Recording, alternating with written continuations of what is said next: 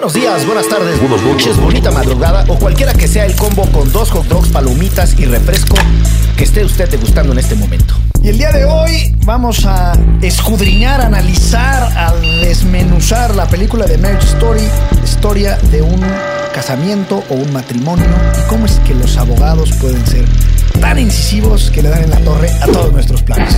Y también vamos a hablar de militares malditos en Monterrey y de cómo un documental visibilizó este, un caso súper, súper fuerte de dos estudiantes. Y al final les vamos a dar la esperadísima quiniela de Derecho Remix sobre quién va a ganar qué en los Óscares. No se lo pierdan. Ese análisis es casi de derecho garage, no derecho garage, de cine garage.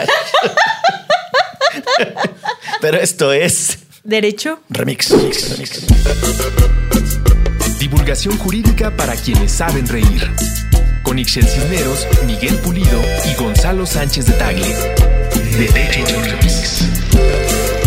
¿Cómo están muchachos? ¿Cómo les terminó de ir este fin de semana? Primero de puente constitucional eh, del año. Solo hay un puente constitucional en el año, ¿va? ¿no? O sea, da igual si es el primero, el segundo o el Con ese tercero. biconstitucional.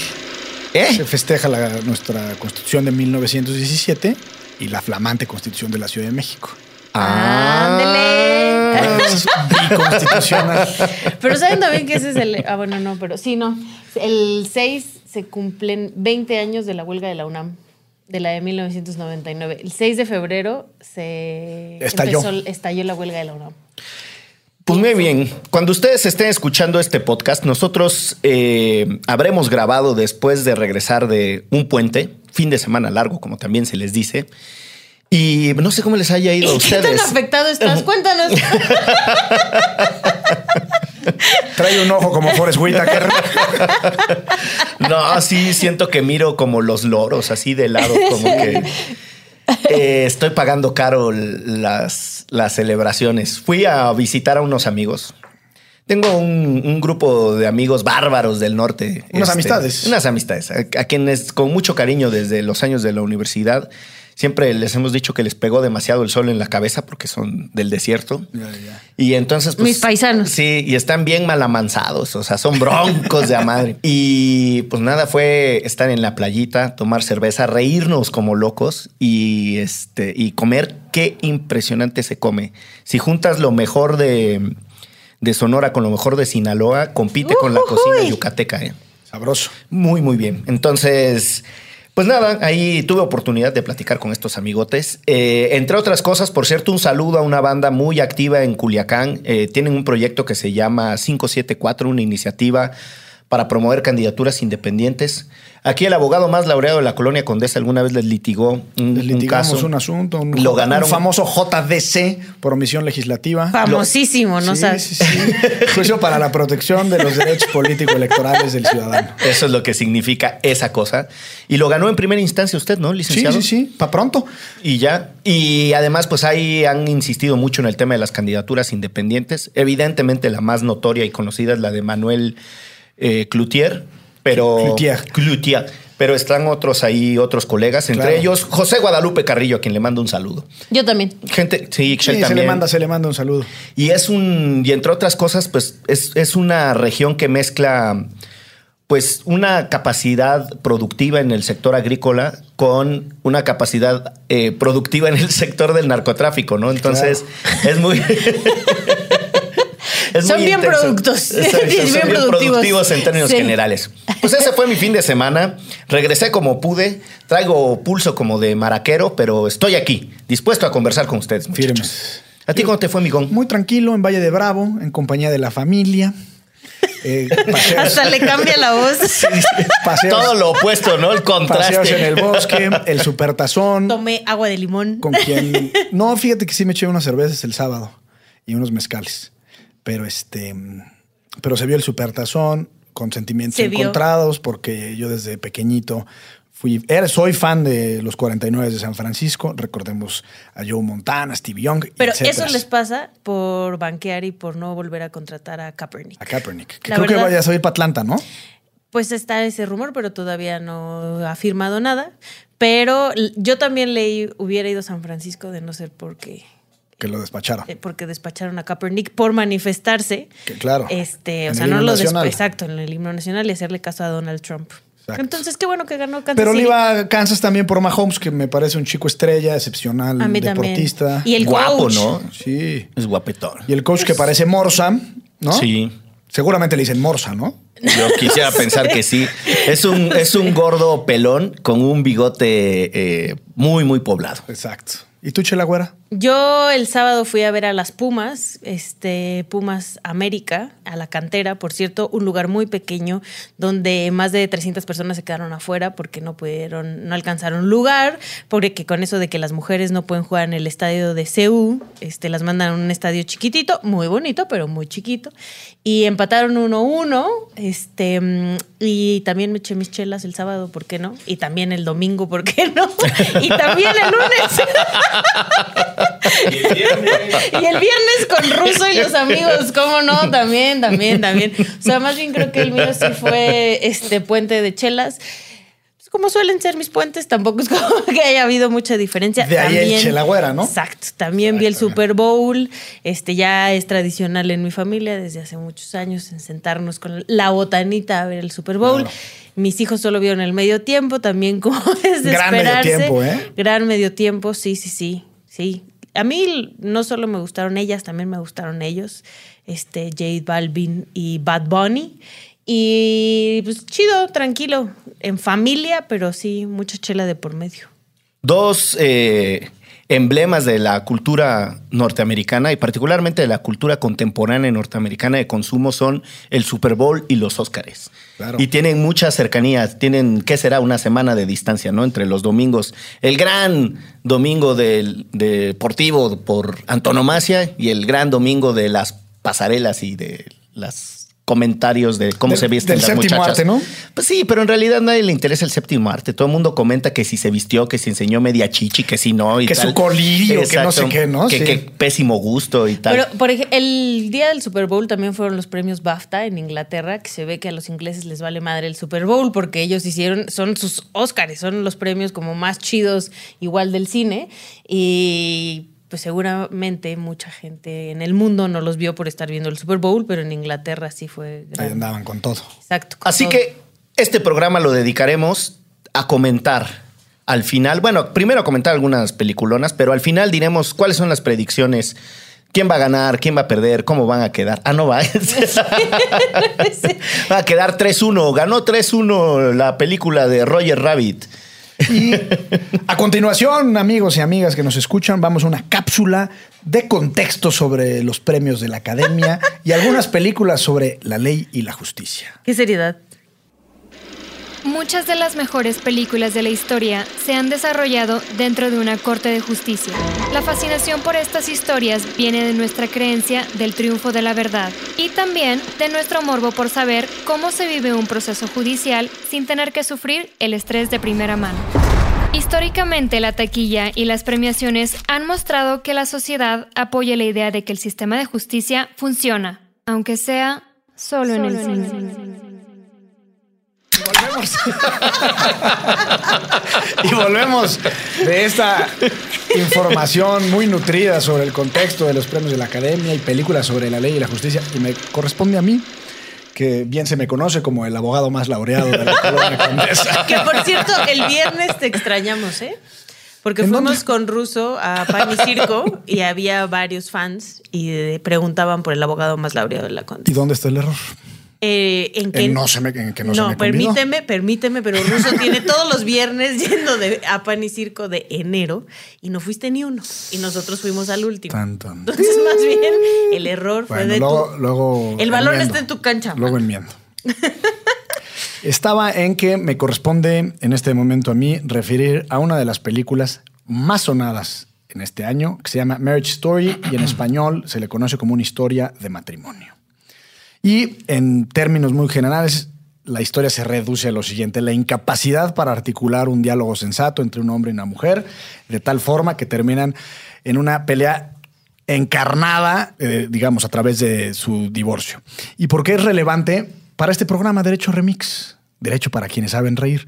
Porque el papel, el papel de los abogados es fundamental en el desarrollo de esta historia. Super hija, la Resulta verdad. ser que Kylo Ren y la viuda negra, pero en realidad son Black Scarlett, Widow. la Black Scarlett Widow, Johansson. Scarlett Johansson y el muchacho, ¿cómo se llama? Adam Driver. Muchas gracias. Gracias, Russo. Eh, pues estaban casados, la llevaban muy bien, ambos se dedicaban al teatro, él era productor, ella era actriz, eh, y de repente llega la bendición. Se embaraza ella y la vida le empieza a cambiar.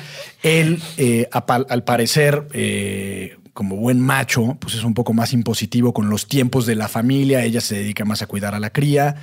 Y pues empiezan a distanciar y deciden que sus caminos eh, tomarán sendas diferentes. Y hasta ahí todo parece que está bien. Tendrían lo que parece ser un divorcio o una separación relativamente civilizada, en buenos términos. Pero él vive en Nueva York y ella vive en, en la Alta California, en Los Pero Ángeles. Los dos vivían en Nueva York. Claro, y ella se va a Los Ángeles, pero empieza un poco a contar la historia de su vida y ella siempre había querido vivir en Los Ángeles y él siempre había querido vivir en Nueva York.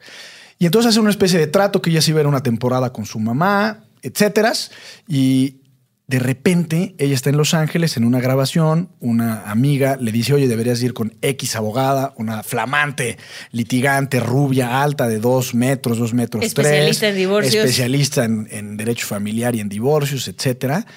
Y esta abogada le mete el cohete y le dice, oye, no, no es por, por, digamos, nutrir la conflictividad en tu separación, pero tienes derecho a muchas más cosas, puedes quedarte tú con la custodia del niño, puedes vivir en Los Ángeles, le puedes bajar una feria, etcétera, ¿no? Y resulta ser que esta abogada pues mete, digamos, o aprieta las tuercas y, y desbarajusta toda la relación que parecía ser correcta. Y aquí hay una especie como de, de, conflicto para quien ve la película. Si en realidad todo estaba bien, o, ese que todo estaba bien era una especie de imposición de él el que se regresaran a vivir a Nueva York. Bueno, el chiste es que, que él se tiene que, que defender también. Primero va con un abogado, el típico abogado, en un rascacielos neoyorquino. Está Eh, muy cagado cómo se pone a buscar abogados. claro. De verdad, véanla para Sí, que sí, sí. lo que debe de ser la monserga de buscar la un monserga abogado. de buscar un abogado y estos abogados carísimos que cobran 500, 600, 700 mil dólares la hora. Entonces él no tenía la feria suficiente, va con otro abogado que es mucho más humano, que incluso le dice, a mí me interesa tu bienestar espiritual. y Pero tu con el que seguro va a mental". perder. Sí, y entonces esta abogada pues es muy felina, ¿no? Se, se avienta a los tucanazos luego, luego, y él se da cuenta que con su abogado bonachón va a perder y regresa con el abogado del rascacielos.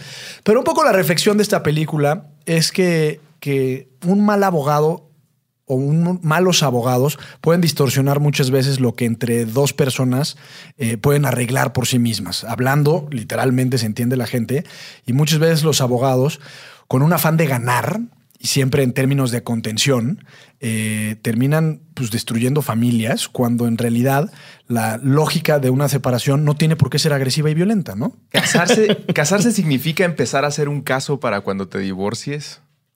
Ir guardando todos los. Ajá, la, como- la evidencia. es lo que sentí en, en la película, como que dice, si te vas a casar, vas a empezar a hacer tu archivo de un hipotético escenario en el que esto no dure para siempre y ya tengas tu carpetita. Eso y un mal abogado puede arruinar una relación amorosa, ¿no? Incluso si alguien se separa, no significa que no hay amor.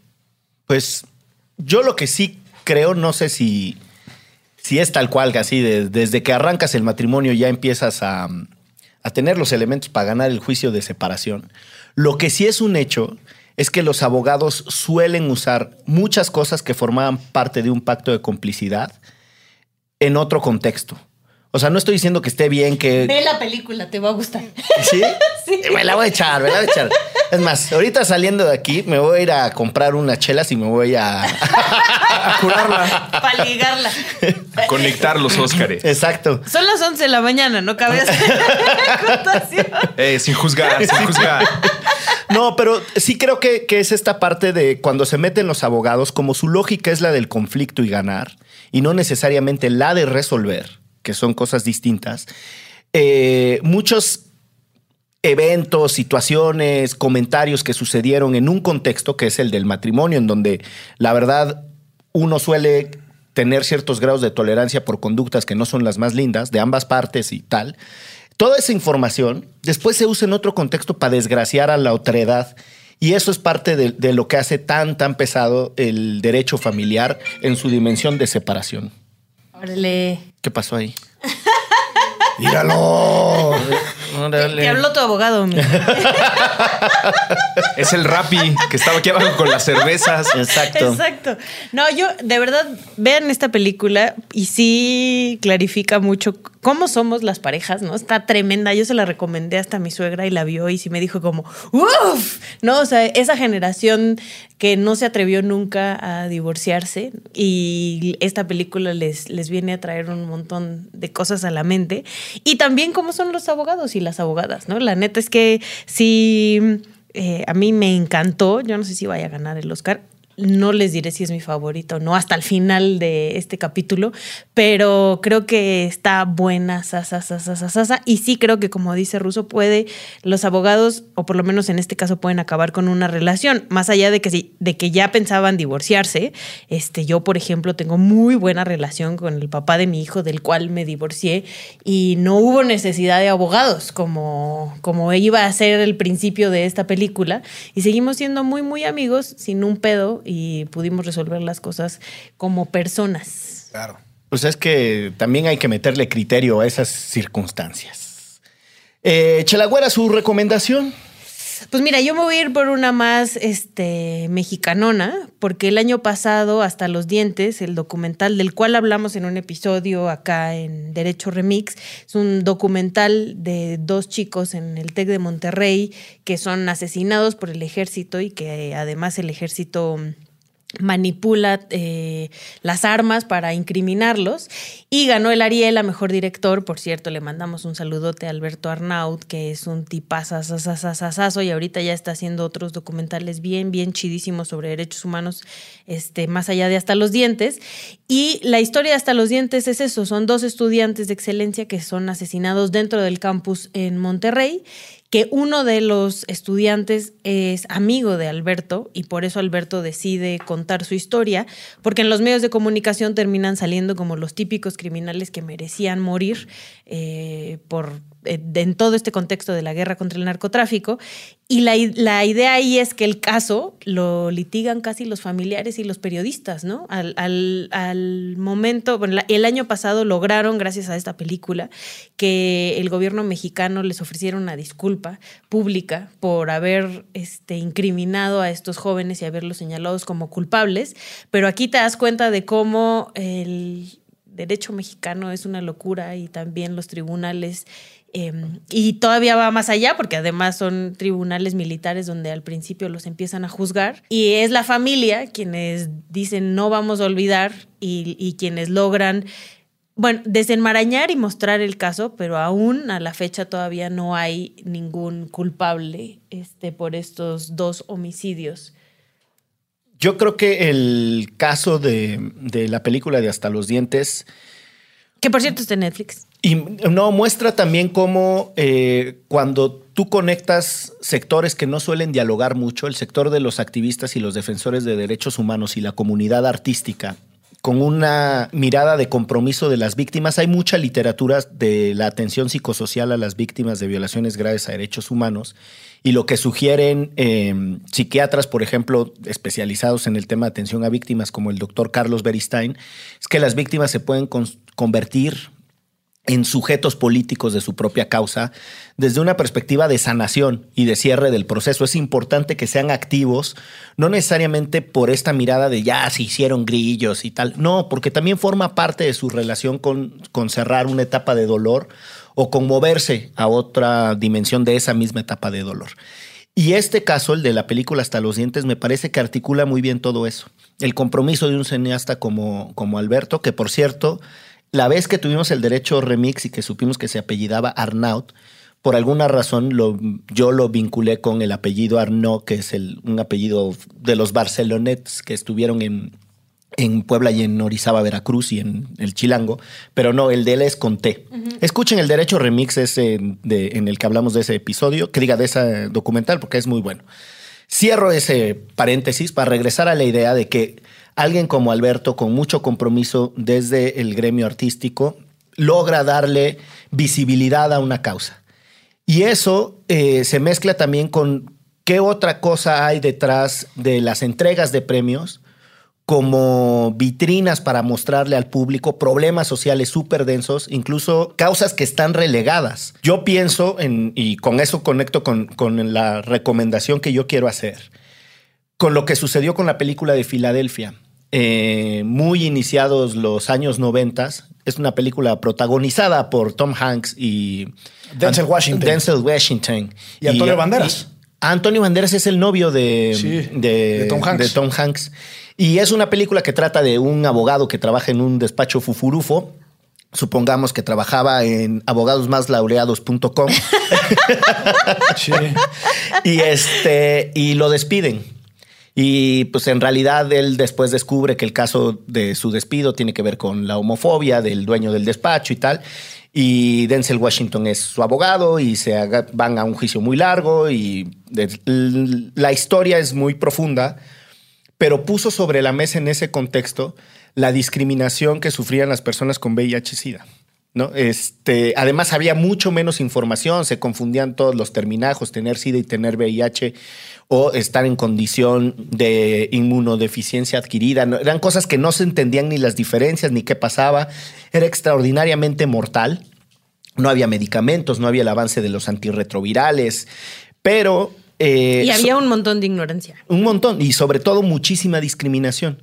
Y cierro la idea de la potencia que suelen tener los premios, aunque hablamos muy poco de eso, para visibilizar causas, porque no sé si ustedes recuerden cuando Bruno, no, Bruno no, Demian Bichir fue nominado a un Oscar por la película esa en donde él es un trabajador, Migrante. exacto, migrante indocumentado y lo retachan de Estados Unidos eh, porque se trata de robar su, su propia camioneta, ¿no? De un, está muy desesperado, él era un jardinero, le roban la camioneta mientras está haciendo un trabajo trepado en una palmera, después la encuentra y en su desesperación, porque era su instrumento de trabajo, se roba su propia camioneta, pero lo agarra la policía, lo deportan.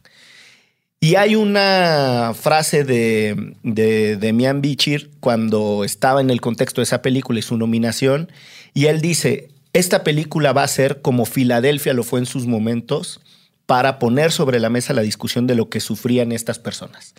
Y esta película, que no recuerdo ahorita cómo se llama, ahí si la producción nos ayuda, cómo se llama la película esta de, de- Demian del. Bichir, va a poner sobre la mesa la discusión de lo que le sucede a los migrantes. Eh, y bueno, Y, cier- que, y que es lo mismo que hace hasta los dientes, ¿no? Poniendo la- en la discusión la militarización del país. Y quiero hacer una fe de ratas porque ganó el premio Ariel al mejor largometraje documental este, hasta los dientes. Y, y es eso, o sea, es utilizar, ¿no? Para poner el tema y en un momento como en el que estamos, por lo menos en México, hasta los dientes significó eso, ¿no? Esta es parte de nuestra realidad y que esté premiada y que mucha gente la haya visto y que Netflix la haya comprado, significa un montón. Y es un gran documental. Quienes no lo hayan visto, de verdad, véanlo, no solo por la historia, sino por la capacidad narrativa de los, de los directores y de, la forma en la que se va contando la historia, porque narrar un caso así, pues implica tejer muchas, hilar muy fino, digamos, en cuanto a, a quién se entrevista y a quién no se entrevista. Y coincido con la Chelagüera en que digamos, en la potencia de los documentales como instrumentos de demanda social, pero también como reveladores de ciertas verdades. En México estamos acostumbrados. Yo hace años escribí un, un- un pequeño texto, bastante malón, por cierto, pero cuya idea era Pero léanlo. no, será algo así como el, el argumento ad televisum, que solo porque lo dice la tele lo creemos. Y aun cuando la realidad nos muestra lo contrario, seguimos pensando que lo que se lee en los diarios, lo que nos dicen en las noticias, se acerca mucho a la realidad.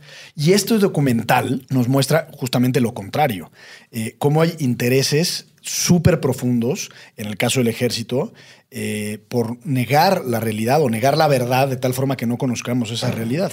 Y entonces este hilo nos va poco a poco desenmarañando las cosas tal cual sucedieron, que estos dos muchachos fueron víctimas eh, de un homicidio tal cual.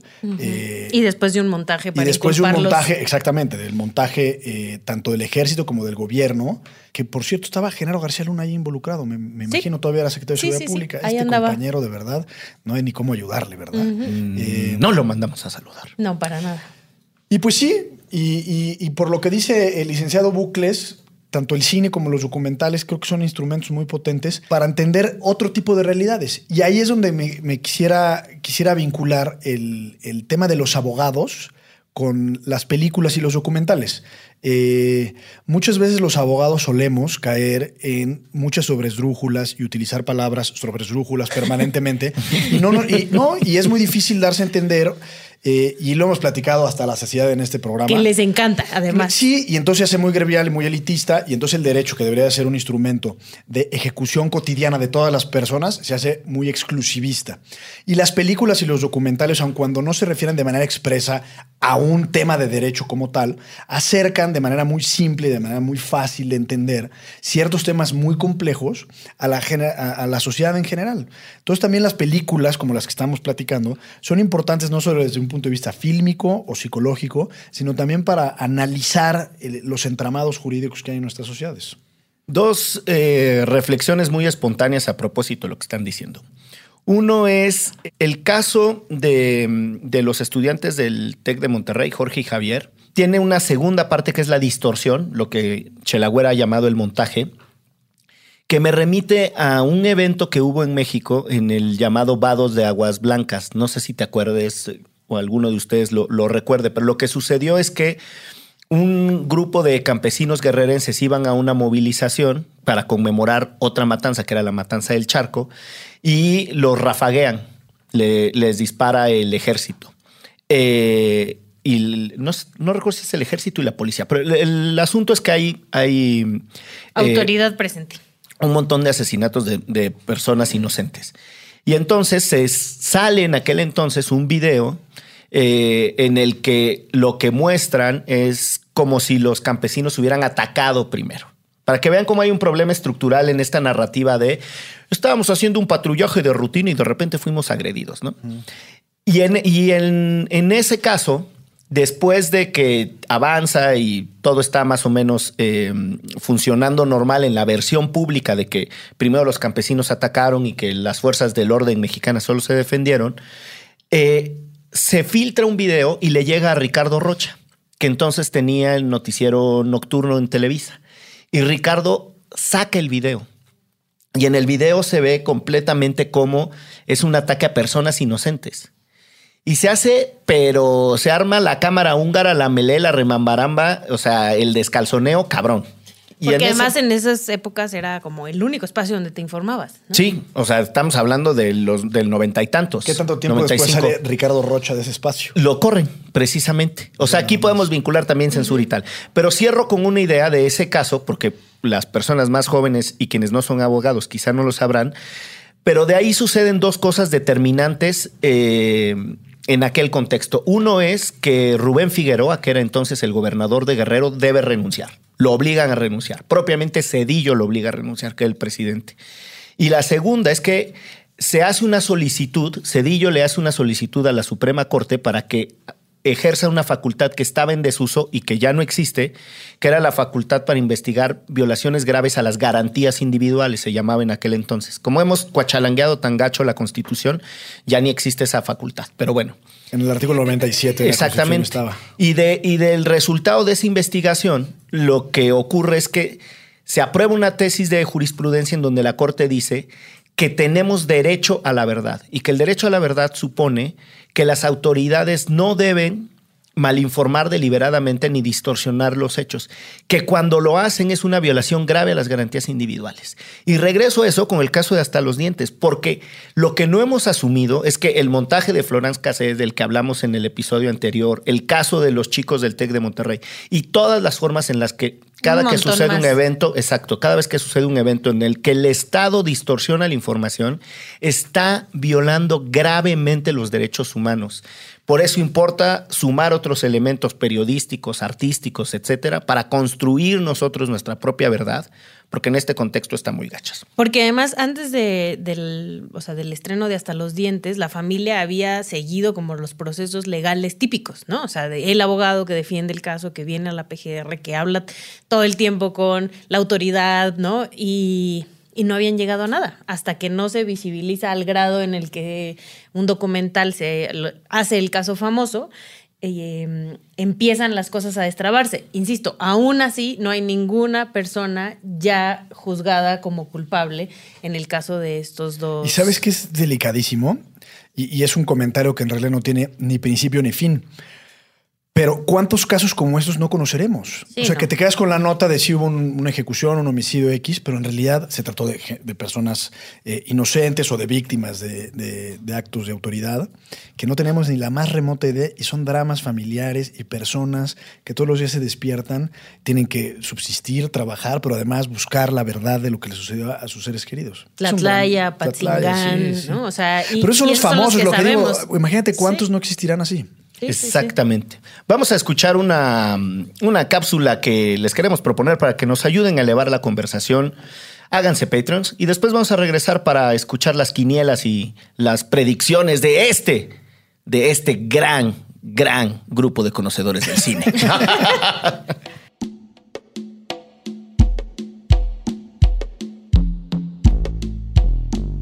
Ayúdanos a llegar a más personas y seguir elevando el debate.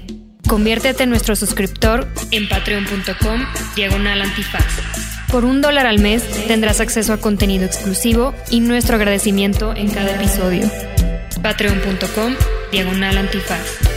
Todo el dinero que recibamos lo reinvertiremos en publicidad para incrementar nuestra audiencia y ser una comunidad más grande. Patreon.com diagonal antifaz. Elevemos el debate.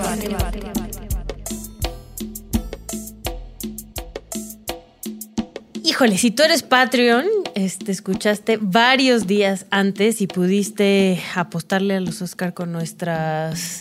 em, con lo que nosotros creemos que va a ganar. Si no, pues ya casi estás encima del premio Oscar. Entonces, nada más escúchanos, pero estaría re bien, re bien que te cayeras con unos pesillos. Yo sí he visto alguna de las películas que están nominadas al Oscar, pero la gran mayoría de Derecho a Remix no. Entonces, Russo nos va a decir este, cuáles son y nosotros así al azar diremos, en algunos casos no, yo algunas sí las he visto, quiénes ganan. Es correcto. Eh, vamos a empezar con mejor película. Las nominadas son Ford contra Ferrari, El Irlandés, Jojo Rabbit, Joker, Little Woman, A Marriage Story, 1917, Once Upon a Time in Hollywood y Parasite.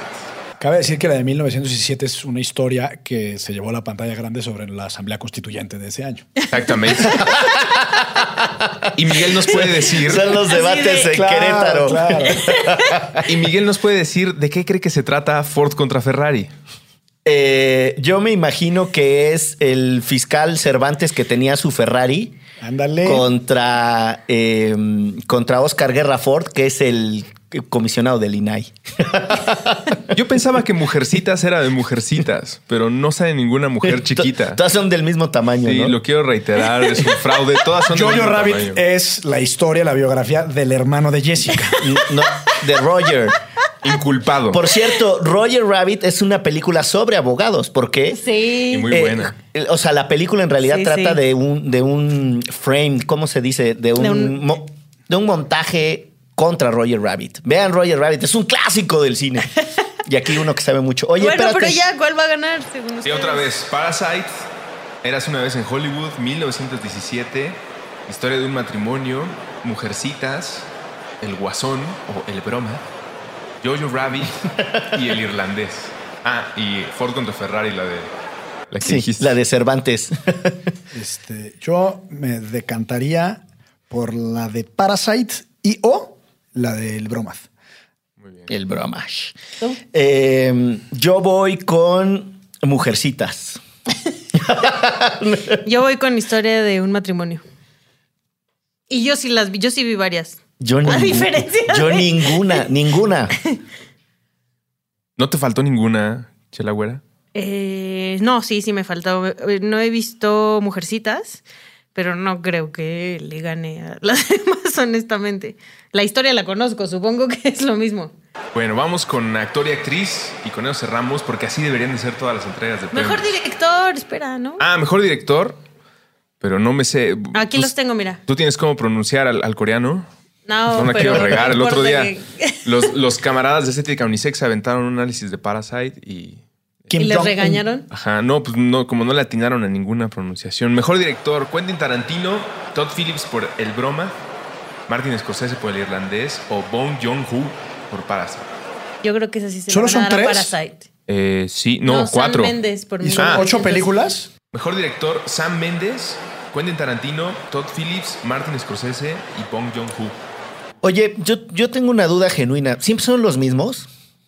Bueno, esos no, Bon no- Joon-ho es la primera vez que lo nominan. Pero Eh, al Sam Méndez y al Martin Scorsese y al, Quentin? y al Bueno, Quentin, pero- cada año, mano. Ahora no hay ningún mexicano. Ah, pues ya nos aburrimos de ganar. Martin Scorsese ya se lo ganó. Eh, Le ¿Alguna dieron, vez? le dieron no, uno sí, el, especial. mexica- el productor del irlandés Sí. es mexicano. ¿Ah, sí? Sí. Oye, pero al Martin Scorsese un año le dieron este especial así como de, pues no te has ganado nada, mano, pero todos te reconocemos. Es que si no se lo ha ganado Martin Scorsese, yo creo que se lo van a dar. Como al Y niño. la, y la misma lógica diría de- del propio Quentin. Como al niño al que le dan su bolsita de dulces porque saben que no se va a aventar a la piñata. Exactamente. se la dieron a Yo aquí creo que se lo van a dar al coreano de Parasite. Ah, ¿por, pol- ¿por corrección política o porque se lo merece? Mm, Yo creo que porque se lo merece. Pero porque no le van a dar mejor película. Ah, ¿Está ahí el de Mujercitas? no. Ah. Tú vas todo con mujercitas. Mejor actor. Joaquín Phoenix por El Bromas, Leonardo DiCaprio, Antonio Banderas, Jonathan Price que salió en esta película que se llama Los dos papas eh, y Adam Driver por su interpretación de Kylo Ren en Que por Historia cierto, de la de. Antonio Banderas, que es la actúa en la película de este Almodóvar. Almodóvar. de Pedro Almodóvar, es un peliculón también. Esa sí no la he Se visto. las fíjate. recomiendo. Este, yo creo que va a ganar el Joker. Yo voy con Antonio Banderas porque siento que es mexicano porque una vez hizo el zorro. y el mariachi. "Soy Y un el hombre mariachi, muy el mariachi. honrado". que le gusta lo mejor. Sí, me, me, me, me- me allano. Yo también por Antonio Banderas. Nada que ver, nadie. ¿Qué? Eric estaría muy decepcionado Y de por, nosotros. y por mejor actriz siempre Meryl Streep, aunque no haya, aunque no haya Pero sí está nominada. año. René Zellweger por Judy, donde interpreta a Judy Garland. Esa, es- esa René Zellweger es la de... Bridget la de Jones. Raining Man, aleluya. Sí, sí, sí, sí, sí, eso es. Ah, Scarlett Johansson por Historia de un matrimonio. Charlize Theron por El escándalo. Sa- no sé cómo pronunciar el, el nombre de la de Mujercitas, que también salió en Lady Bird y que también ustedes saben cómo pronunciarla. A ver, haz el intento. Ajá, como si fuera Source de, pero no, no sé si es exactamente así. Pues es una chava y es muy buena actriz. y, y Cynthia Erivo por Harriet. Ah, Cynthia Clitbo, yo esa la conozco. Salía. salió Cynthia Clitbo, mejor Cynthia actriz Clitbo, mejor 2020. actriz. Yo, yo, yo creo que se lo van a dar a Scarlett Johansson. Oye, es que ahí. ¿Sersha? Ok. Saoirse Gracias a. Esteban, nuestro operador y productor. Yo la, digo, nada más así para hacer un último comentario. Y creo que le van a dar mejor actor secundario a Brad Pitt por Érase una vez en Hollywood, que está magnífico, de verdad. De ver- no solo es mi crush desde toda la vida, sino que en esta película específicamente está increíble. Brad Pitt. Sí. Yo voy con Charlize Theron para que demuestre que puede ganar Oscars incluso cuando no está maquillada. Pero sí está maquillada. ¿Ah, sí? Es otra vez lo mismo que en Monster. Otra vez lo mismo, pero ahora interpreta otro tipo de monstruo en el escándalo de Fox News cuando declaran el, el- al director muy cercano a la familia Bush como un pervertido mayor, como un puercote. Yo me voy a ir con el reconocimiento de la trayectoria de Meryl Streep. Totalmente. que pudo haber interpretado al bromas. Sí. Somos pésimos para esto, ¿no? ¿Qué tal que le atinamos? O sea, ah, ya quedó grabado. Exacto. Sí. Y en realidad son pésimos ustedes, porque yo no, yo no aposté ninguna, yo solamente les dije la lista. No, te estás aquí y no Lavando no las quisiste, y no manos. quisiste de- decir la. Yo voy con Gonzalo, todo lo va a ganar el bromas. Oye, ¿y no vamos a votar también por este mejor eh, decoración, vestuario y maquillaje? Brad Pitt, que además tiene una muy buena película de abogados. No, de maquillaje seguro se la va a llevar el irlandés, porque el otro día leía que un enorme porcentaje del presupuesto de esa película, que ahora ya cuestan las películas hacerlas como un PIB per cápita de una nación Fácil. promedio, fue en hacerlos parecer más jóvenes a los muchachos. Pues sí, pues ya están bien cascados todos, ¿no? Sí. Y al final terminan cascados. Entonces Sí, sí, hay sí. que hacer las dos. Hay que hacer las dos. Le mandamos un saludo a los muchachos que interpretan la de. Al Joe Al Pesci. Pacino, ya sabes. Así, al Pacino. Por cierto, Joe Pesci en, en My Cousin Vinny, otra película de abogados, buenísima. Yo antes veía mucho cine, tiene como cinco meses que me autocastigué, pero ya voy a regresar. Ah, yo, pregúntenme por todas las películas infantiles. Uf, esas sí me las sé, pero. Recomiendo ampliamente eh, Frozen 2. Ah, fíjate que esa no Las la. Frozen. Es una, la, la uno, eh, pero la dos es una gran película. Y está nominada al... Sí, sí, sí, tiene una nominación a efectos especiales y no sé qué. Mejor drama.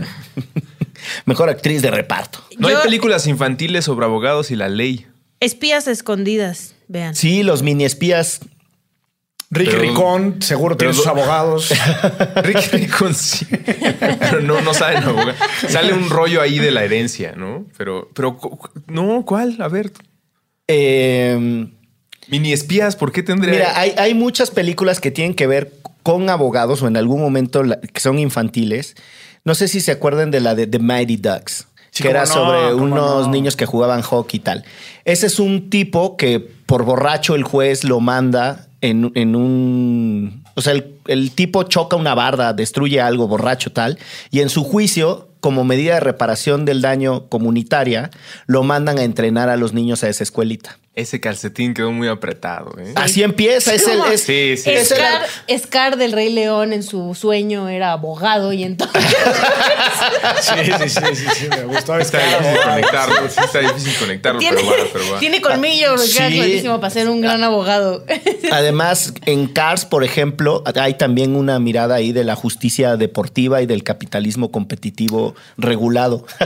Esta, Ahí creo que sí hay abogados y sí llegan con sus portafolios. Sí, es que es en serio lo que estoy diciendo. La dimensión de la justicia deportiva y de sí tiene que ver con los abogados de Cars. No es broma. Chao.